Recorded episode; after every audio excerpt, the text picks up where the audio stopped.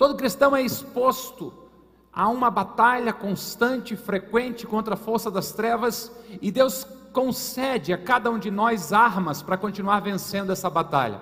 Se você não pôde estar conosco nas últimas duas semanas, eu peço que você vá ao YouTube durante a semana, ao Instagram da Conagape e lá assista, participe da reflexão lá. O que estamos sendo lembrado nestes dias é que há uma constante batalha no mundo espiritual contra toda sorte de seres espirituais da maldade. O nosso adversário não descansa e ele tenta de todas as formas destruir a obra-prima da criação de Deus, você. De todas as maneiras, o inimigo luta contra a família, contra a pureza, contra tudo que manifesta o amor e a bondade de Deus. Agora, sabendo disso, Deus nos deu armas para vencermos a toda e qualquer investida do nosso adversário. E nós somos lembrados pelas sagradas escrituras de que maior é quem está conosco do que aquele que está contra nós. Por isso eu convido você a ligar a sua Bíblia, abrir a sua Bíblia, Evangelho, Evangelho não, Efésios, carta de Paulo aos Efésios, capítulo 6, a partir do verso 10. E tendo em mente o soldado romano e toda a sua armadura, Paulo nos instrui a estar preparado para a batalha. Efésios capítulo 6, abra lá, ligue lá, deixe aberto, vamos ler juntos. Marque esse texto na sua Bíblia. Efésios 6 e 10, o texto diz: Finalmente, fortaleçam-se no Senhor e no seu forte poder, vistam toda a armadura de Deus para poderem ficar firmes contra as ciladas do diabo pois a nossa luta não é contra seres humanos, mas contra poderes e autoridades, contra dominadores destes, deste mundo de trevas, contra as forças espirituais do mal nas regiões celestiais.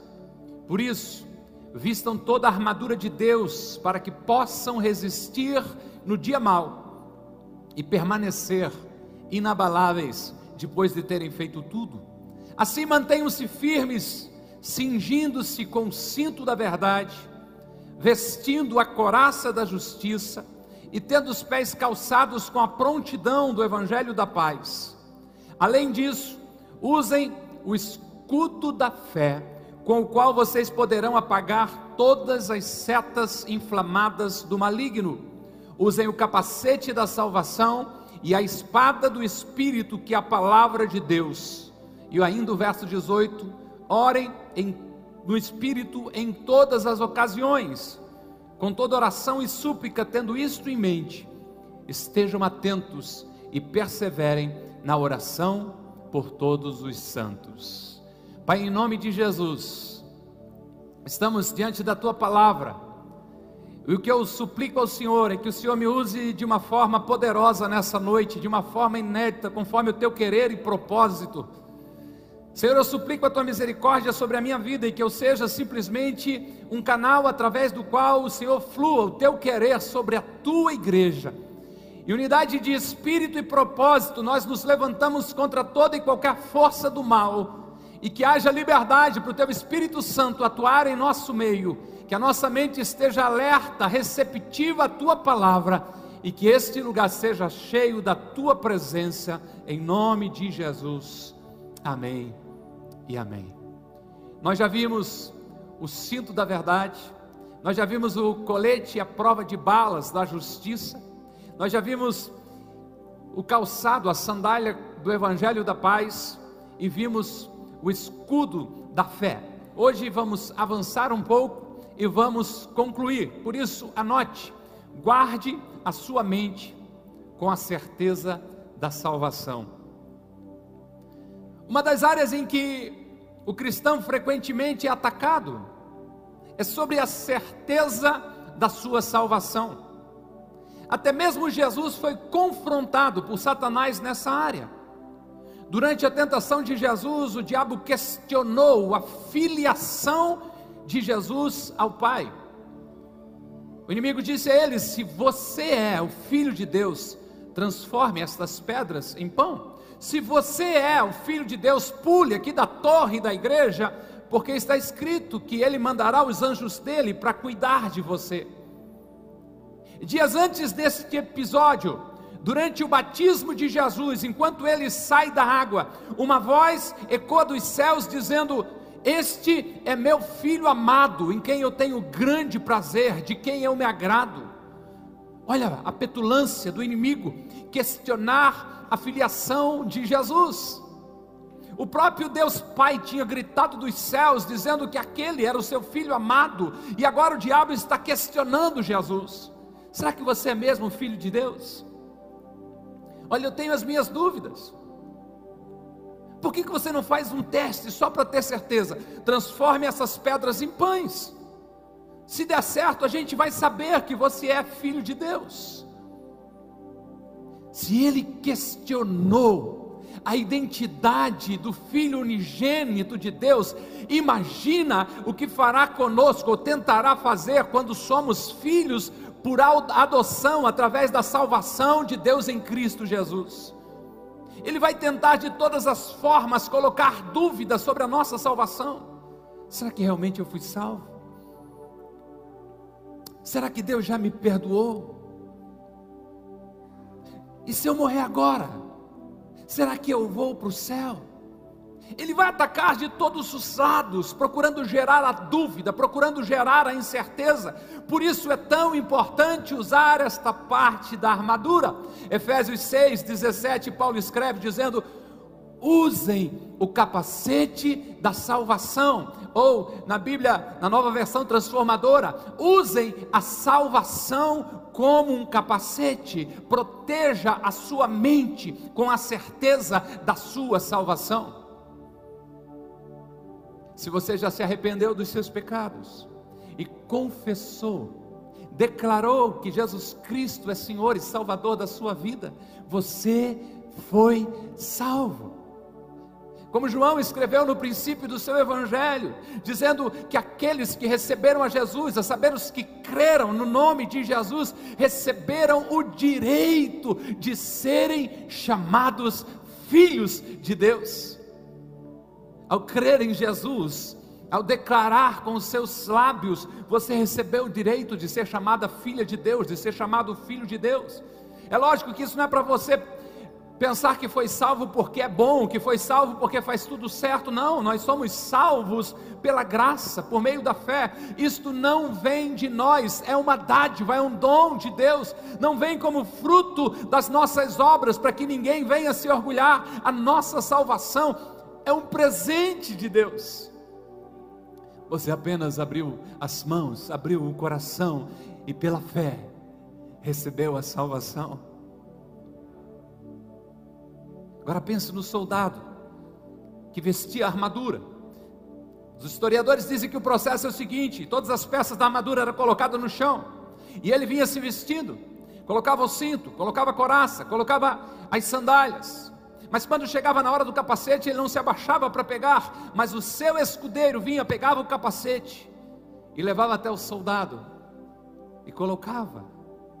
Isso é lindo, porque se Paulo tinha essa completa intenção, se ele tinha todo esse entendimento, isso mostra para mim e para você que a salvação é algo que a gente recebe da parte de Deus, não algo que a gente consegue com as nossas próprias forças é algo que a gente precisa receber de Deus sobre nós. É o dom gratuito que recebemos da parte do nosso Senhor. Como bem disse Benjamin Warfield, nossa salvação é uma dádiva inteiramente gratuita de Deus. É um presente, é algo que Ele nos dá. Então, quando o inimigo ficar lhe atacando a mente sobre que você não merece, falando, quem sabe, dos seus erros, de que você realmente não devia nem estar na igreja. Lembre-se, você é salvo não por aquilo que você faz, você é salvo por aquilo que Jesus já fez. Você foi salvo por causa da graça e da bondade de Deus derramada sobre a sua vida. O Pai lhe ama o tanto que enviou o Filho unigênito, o Filho único dele, para morrer por mim e por você. Ou como bem disse o apóstolo Paulo em Romanos 8, aquele que não poupou nem mesmo seu próprio filho, como não nos dará com ele todas as demais coisas e de graça? E Paulo continua provocando, dizendo: quem vai fazer acusação contra os filhos de Deus? É Deus quem os justifica.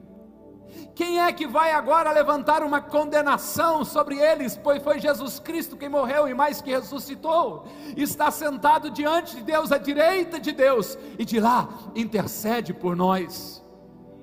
Imagina, Jesus do lado do Pai dizendo: Pai, tem misericórdia do Robson. Ele é falho, ele é fraquinho, ele é ruizinho assim, mas eu morri por ele. Pai, eu sei que o Senhor ama ele, sobre ele é o meu sangue uma certeza, uma convicção, apesar das minhas falhas, apesar das suas falhas, apesar dos meus erros, apesar dos seus erros, nós somos escondidos em Cristo Jesus. O sangue de Jesus nos cobre completamente e estamos protegidos nele. Use a salvação como proteção para sua mente. Prepare-se para a guerra. Ataque com a palavra de Deus. Todas as partes da armadura, da armadura são de defesa. Mas agora surgiu uma arma para o ataque. E até mesmo Jesus venceu usando a palavra como uma arma.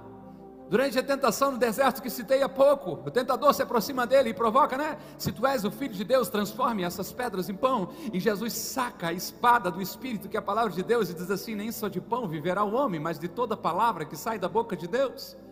O inimigo ataca outra vez, dizendo: Olha, vem comigo, leva ele né, no, no, alto da torre do templo diz assim: Te joga daí abaixo, porque está escrito que ele dará ordem aos seus anjos para que te guarde de não tropeçar com o teu pé em pedra. E Jesus diz: Mas também está escrito outra espadada, de que você não deve tentar o Senhor seu Deus. O inimigo não se contentou com isso e leva Jesus a um lugar mais alto, a um monte, mostra todos os reinos, todas as glórias e diz: Tudo isso te darei se prostrado me adorares. E o Mestre Jesus outra vez puxa a espada com mais ousadia e diz: Retire-te, Satanás, pois está escrito: Adore só o Senhor seu Deus e só a Ele preste culto. Vença pela palavra. O texto de Mateus 4 vai dizer: Então o diabo o deixou e os anjos de Deus vieram e o serviram. Ataque com a palavra de Deus. É isso que Paulo está dizendo na parte B do verso 17. Usem a espada do Espírito, que é a palavra de Deus. Que espada poderosa é a palavra de Deus. A palavra de Deus é viva e poderosa. A palavra de Deus é mais cortante de qualquer espada, afiada pelos dois lados, dos dois cumes. A palavra de Deus consegue fazer a divisão entre alma e espírito, entre juntas e medulas. A palavra de Deus consegue trazer luz até mesmo aos pensamentos e aos desejos mais íntimos do coração do homem. Use a palavra de Deus para atacar os demônios. Use a palavra de Deus e a autoridade que há na palavra de Deus para continuar avançando e vencendo. Declare a palavra de Deus, decore a palavra de Deus, ore a palavra de Deus, viva a palavra de Deus, ela é sua arma de ataque. Eu quero lhe mostrar alguns golpes dessa arma poderosa, está pronto? Vou com vocês, os outros vão se ajeitando. Quando você ouvir aquela conversinha fiada muitas vezes do inimigo ou seus emissários, dizendo: Você não pode, você não vai conseguir. Declare a palavra de Deus, Filipenses 4,13 tudo posso naquele que me fortalece. Sabe o que Paulo está dizendo? Paulo está dizendo: eu posso estar numa situação difícil, eu posso passar fome, eu posso passar necessidade, mas tendo essa certeza do cuidado de Deus em quem eu estou, eu posso continuar avançando mesmo com as adversidades, porque eu sei que a vitória no final vem. Ou como o próprio Jesus disse: tudo é possível ao que crer. Que arma poderosa, quando as coisas começarem a não dar certo, quando começarem a querer dizer que isso não é para você, você não vai conseguir isso, não é para alguém do teu tipo, não é para alguém do teu bico. Lembre-se, lembre-se, tudo é possível ao que crer, tudo posso naquele que me fortalece. Quando o inimigo falar ou usar alguém para falar dizendo: Você é um perdedor, você nunca vai vencer. Lembre-se de 1 Coríntios 15, 57, mas graças a Deus, que nos dá a vitória por meio de nosso Senhor Jesus Cristo. 2 Coríntios 2,14, mas graças a Deus, escreveu o apóstolo Paulo, que sempre nos conduz vitoriosamente em Cristo. Às vezes a gente passa por tempos difíceis, parece que o céu fica em silêncio. A sensação que se tem é como se Deus tivesse esquecido da gente. O dia que soprar isso no seu ouvido, Deus se esqueceu de você. Lembra de Isaías 49, 15 e 16? É Deus falando, fala sobre o povo de Israel, mas você é Israel de Deus, então ouça: haverá uma mãe que possa esquecer seu bebê que ainda mama e não ter compaixão do filho que gerou, embora ela possa esquecer, eu não me esquecerei de você. E Deus diz: Veja, olhe, eu gravei você na palma das minhas mãos. Veja você mesmo. Eu não me esqueço de você jamais. Aleluia! Veja por você mesmo. Eu jamais me esqueço de você, nenhum instante. Os meus olhos estão voltados sobre a sua vida. Quando você ouvir que você já era, que você já acabou, que não tem mais chance, ataque com a palavra de Deus, Provérbios 24, 16. Ainda que o justo tropece sete vezes, voltará a se levantar. E não é hora de você fazer conta, dizer aquele dia foi uma, outro dia foi outra, outra. É, pastor, já está perto. Não, não, não, não. Quando a Bíblia fala, o número 7, está falando de um número de perfeição. É Deus dizendo assim: não importa quantas vezes você tropeçar, se você clamar por misericórdia e levantar a sua mão dizendo eu preciso da tua ajuda, Deus sempre estenderá as mãos e te colocará de pé outra vez. Se o inimigo tem dito para você que você nunca vai vencer isso, nunca vai vencer esse vício, lembre-se das palavras do nosso bom Jesus em João capítulo 8, versos 32 e 36. E conhecerão a verdade, e a verdade os libertará. E Jesus disse: portanto, se o Filho os libertar, vocês de fato serão livres. Essa é a espada do Espírito, que é a palavra de Deus. Se você nesse tempo tem se sentido tão abandonado, às vezes solitário, o sentimento que vem é como se você estivesse caminhando sem ninguém por perto, e quem sabe o que você ouve é que você está sozinho. Lembre da promessa do seu Jesus, Mateus 28 e 20. Jesus disse: Eu estarei sempre com vocês até o fim dos tempos. Ou da promessa ainda de Hebreus, capítulo 13, verso 5, quando Deus mesmo disse: Nunca o deixarei, nunca o abandonarei. Eu creio que a maioria conhece da história, da canção que diz sobre os rastros na areia, em que o homem tem uma visão, tem um replay da sua vida de toda a sua trajetória, em que Deus estava sempre o acompanhando lado a lado, e pela jornada, por onde estão passando, vão ficando dois pares de pegadas por onde passam. Mas olhando agora em retrospecto, ele percebe que nos momentos de maiores dificuldades, apenas um par de pegadas é deixado no caminho. E ele, frustrado, pergunta: Deus, olha, isso aqui foi tal ano, no momento mais difícil da minha história e o Senhor me deixou. Aqui Deus responde: Não, filho. Nesses momentos mais difíceis, eu te segurei no colo.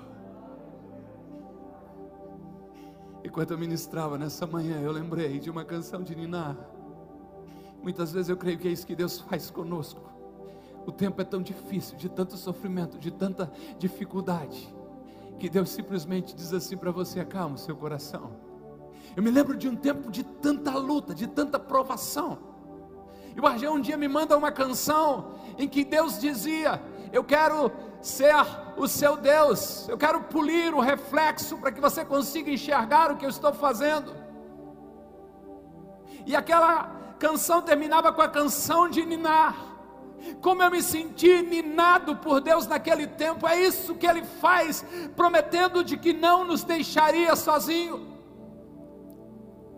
Você pode estar atravessando o momento mais difícil da sua jornada, mas eu posso garantir para você que é verdadeiro o que escreveu o salmista: Ah, se não fosse o Senhor que estava ao nosso lado, os nossos inimigos já teriam nos engolido vivos. O que você precisa nessa noite não é de que tenham pena de você, não é que se compadeçam de você. O que você precisa nessa noite é tomar a espada do Espírito, que é a palavra de Deus, e afirmar as verdades e promessas de Deus para a sua vida, porque este período de dificuldade vai passar, mas tenha certeza que mesmo nesse tempo, Deus está sustentando você.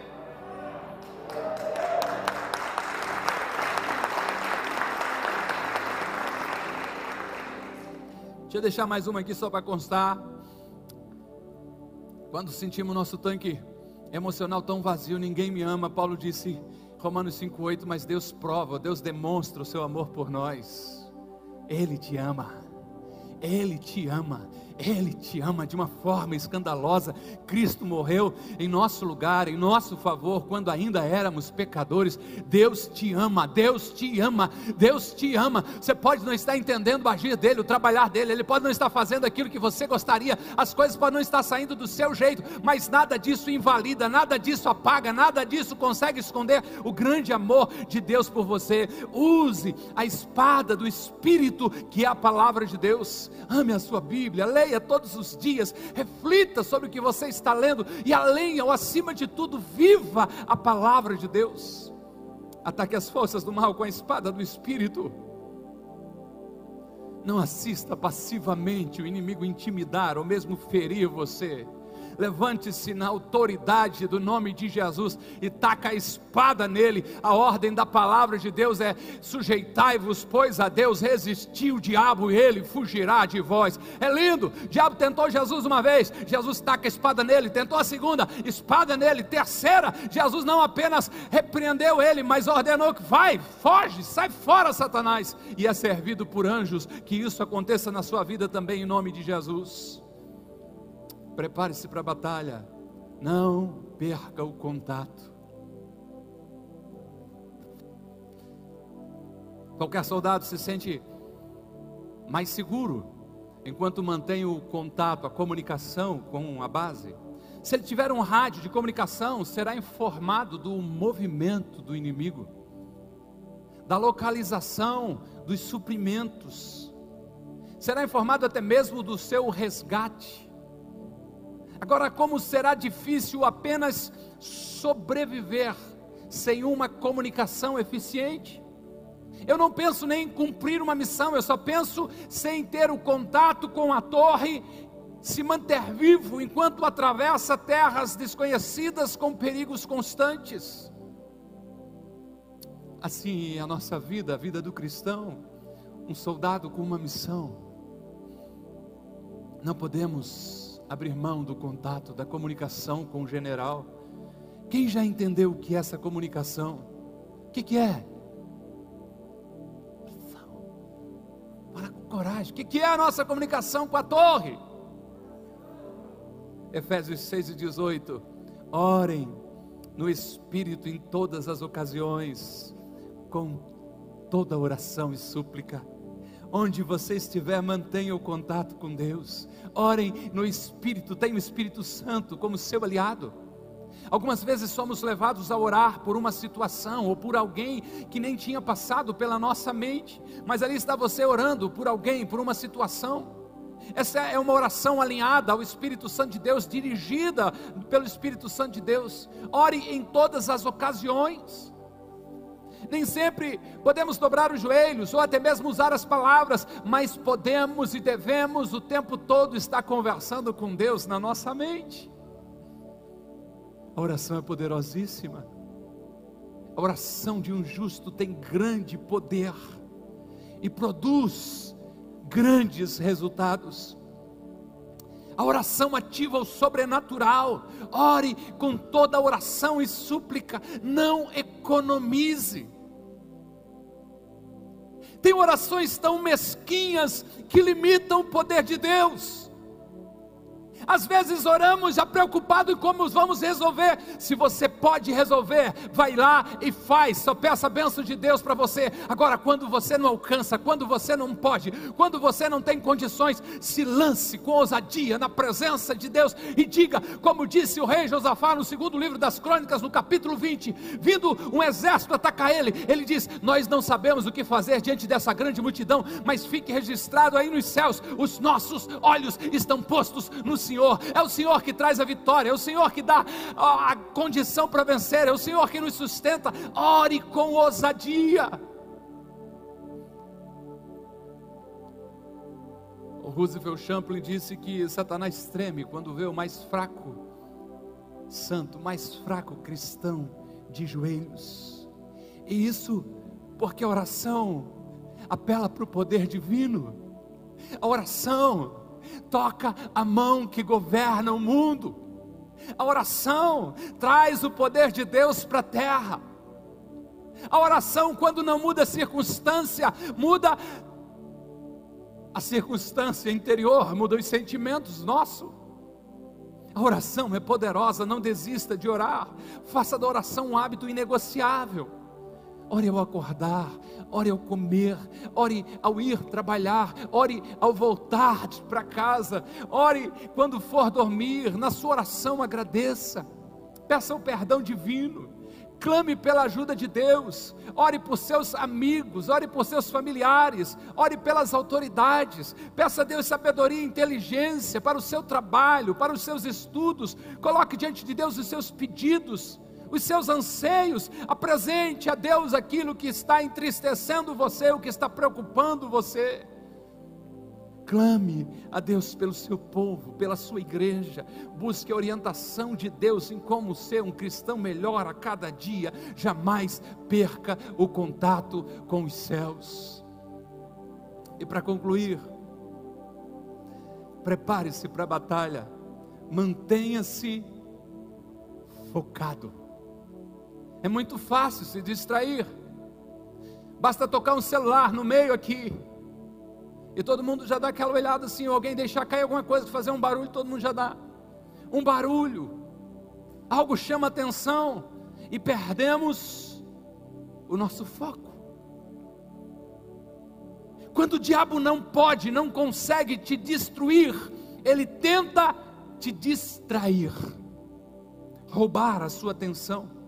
Eu diria que as distrações satânicas têm feito mais vítimas do que os ataques frontais das trevas. Eu creio que você concorda comigo, as pessoas não param de vir na celebração, ou ir no PG, ou de servir em algum ministério aqui na igreja local, porque foram feridas profundamente. Não, na maioria das vezes, a tática do inimigo é uma distração. Os exemplos agora podem ficar muito pessoal, então não cutuque ninguém, mantenha o foco aqui.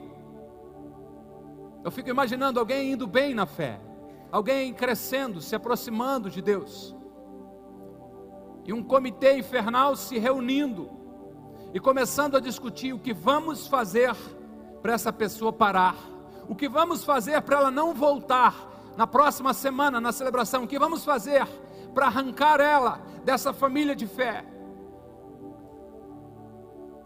Eu imagino que um dos demônios se levanta dizendo: Eu tenho uma sugestão faça com que ela se ofenda, faça com que ela fique chateada. Resolvido. A pessoa chega no pátio, às vezes voluntário diz assim: Você só poderia virar o carro ao contrário? Não vem mais. Alguém daqui fala algo, e a pessoa toma como pessoal, e se ofende, se distrai, se machuca. A ofensa distraiu essa pessoa e ela parou na sua jornada com Deus. Parei de ir na celebração, mas não parei de andar com Deus. Ok, eu acredito nisso, mas se continuar sem estar no calor da comunhão, daqui a pouco a sua fé vai sendo dia a dia aniquilada e você pode estar morto espiritualmente. Imagina no contexto que a gente tem das reuniões na, nas casas, o pequeno grupo. Alguém leva um lanche, leva, né, prepara lá um prato, mas já está um pouco insegura. bota o prato lá, às vezes falta um pouco de autoconfiança, autoestima, né? E já fica só observando quem vai pegar. Hum, quando é da fulana, eles pegam uma colherona minha, estão pegando de pouquinho em pouquinho. Né? Pior ainda se vê dois conversando. Ixi, não gostaram, estão falando mal de mim. Não vou mais no PG. Distrações. A pessoa traz uma sugestão para o líder, para o pastor, ele diz: Vou ver, estamos orando. A pessoa se ofende. Distrações. Cuidado, mantenha o foco. Seu objetivo é criar oportunidade para que as pessoas desfrutem o amor de Deus. Seu chamado é construir uma comunidade de discípulos de Jesus que sejam capazes de transformar a sociedade. Seu objetivo é glorificar o seu Pai que está nos céus. Seu propósito de vida é receber a aprovação do seu Senhor e um dia receber essa saudação dizendo: Bem está, servo bom e fiel. Você foi fiel no pouco, eu colocarei você no lugar exaltado. Agora pode entrar, entra na celebração do seu Senhor. Mantenha-se focado mantenha-se com os olhos fixos em Jesus e no chamado dele para você. Efésios 6, 18, a parte B, o apóstolo escreveu: tendo isto em mente, estejam atentos e perseverem na oração por todos os santos. Tenham isso em mente, estamos em uma batalha. Você é um soldado com a armadura de Deus e não uma menininha com uma cesta de piquenique.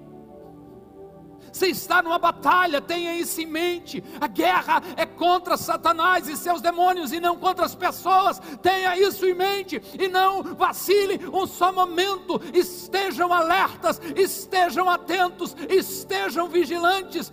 Foque na eternidade, foque na realidade do mundo espiritual.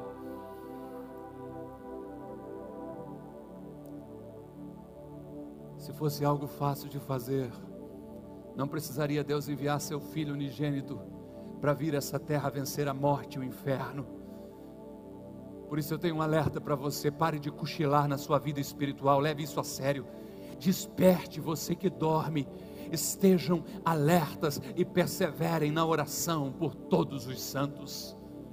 Por favor, orem por mim, orem por minha família, orem pela sua família, orem pelo seu líder de pequeno grupo, perseverem, não orem só uma vez, orem sempre, orem sempre, orem em todo momento, mantenha-se focado, não permita que nada distraia você do propósito dele para a sua vida. A banda pode subir? A nossa reflexão termina aqui, mas a sua batalha continua. Guarde a sua mente com a certeza da salvação. É fácil demais distrair a conta, não é? Hã? É fácil demais, difícil é manter o foco. Guarde a sua mente com a certeza da salvação. Ataque com a palavra do Espírito. Não perca o contato e mantenha o foco. Mantenha-se conectado em Jesus. Assim como ele venceu, você também vai vencer. Irmão, sabia que tem promessa que a gente não precisa nem clamar e nem quer mesmo? Jesus disse assim: ó, No mundo tereis aflição. Você crendo, você não crendo, você vai ter. Mas o mais importante não é isso. É que ele diz assim para mim e para vocês: tende bom ânimo, tem de coragem, tem de postura, tenham atitude, tenham ousadia. E quer saber por quê? Jesus disse: Porque eu, Jesus, venci o mundo. Ele está dizendo: se vocês se prepararem para a batalha, vocês também vão vencer em meu nome. Ele é vitorioso. Eu e você somos semelhantes a Ele, nós somos vitoriosos em nome de Jesus. Tome essas armas, tome estes instrumentos, tome essa armadura de Deus sobre a sua vida. E leve a sério nesse entendimento. Deus nos chamou para viver em vitória, não significa que você não vai ter problema, não. Acabei de citar uma promessa de problemas que vão acontecer assim. mas em todos eles nós somos mais do que vencedores por Cristo Jesus que nos amou. Mantenha-se focado, mantenha o contato, use a sua arma, use a arma com ousadia, haja dessa maneira, não desista jamais. Use o capacete da salvação. Eu fui salvo por Cristo Jesus, Ele morreu em meu lugar e continue avançando. Ele é vitorioso. E você também é, em nome de Jesus. Esteja em pé por bondade. Vitorioso és, na tempestade estás. Teu nome